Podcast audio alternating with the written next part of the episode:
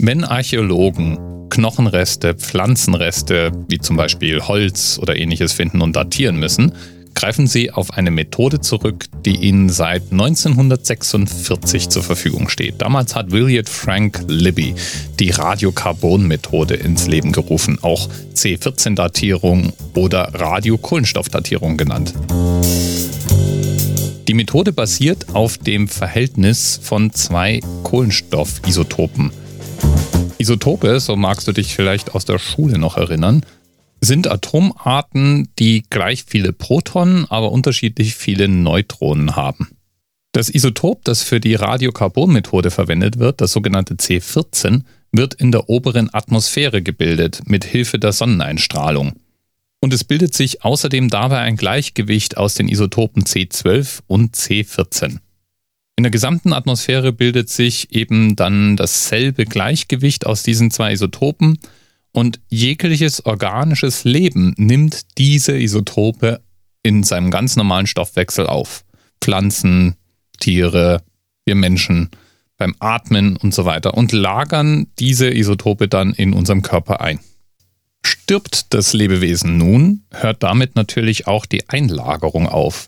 Und das ist auch genau der Effekt, den sich dann die Radiokarbonmethode zu eigen macht. Es gibt ja ein genau definiertes Verhältnis zwischen C12 und C14. C14 aber zerfällt nach und nach und wird damit in einem ständig sich ändernden Verhältnis zu dem C12 stehen.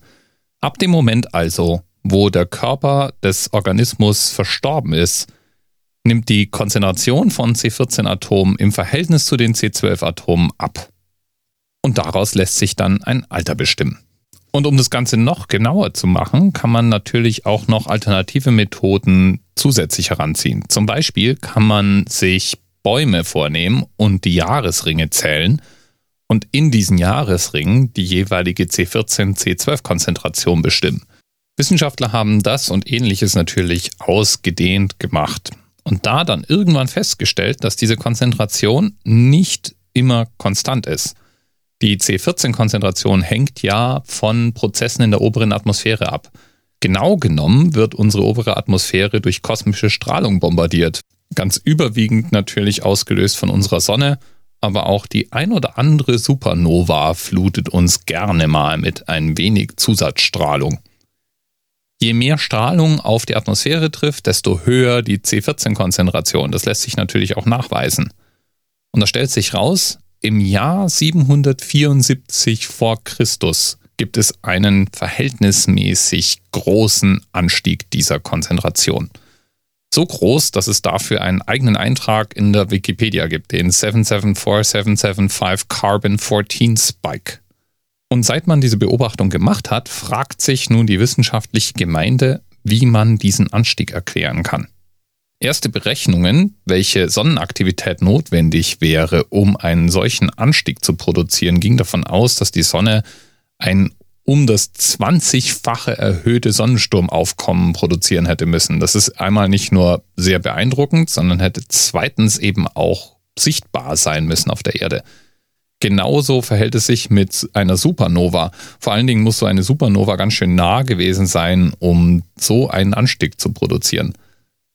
Im Moment ist der heißeste Kandidat trotzdem die Sonne. Es hat sich nämlich herausgestellt, dass die Sonne ihre Sonnenstürme und Ausbrüche sehr wohl auch wie ein Jetstream, also strahlartig produzieren kann. Und dann mag es wirklich sein, dass wir mit unserer Erde in einem deutlich spürbaren Strahlenkegel geraten, der eben dann all diese Nebeneffekte hat.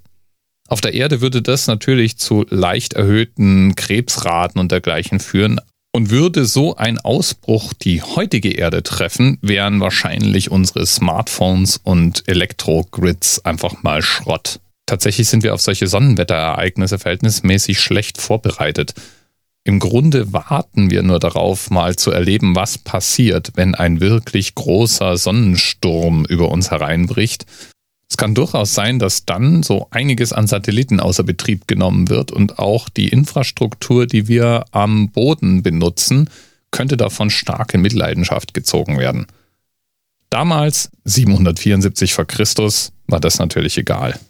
Lieben Dank jedenfalls Dr. Asrael Tod für den Themenvorschlag.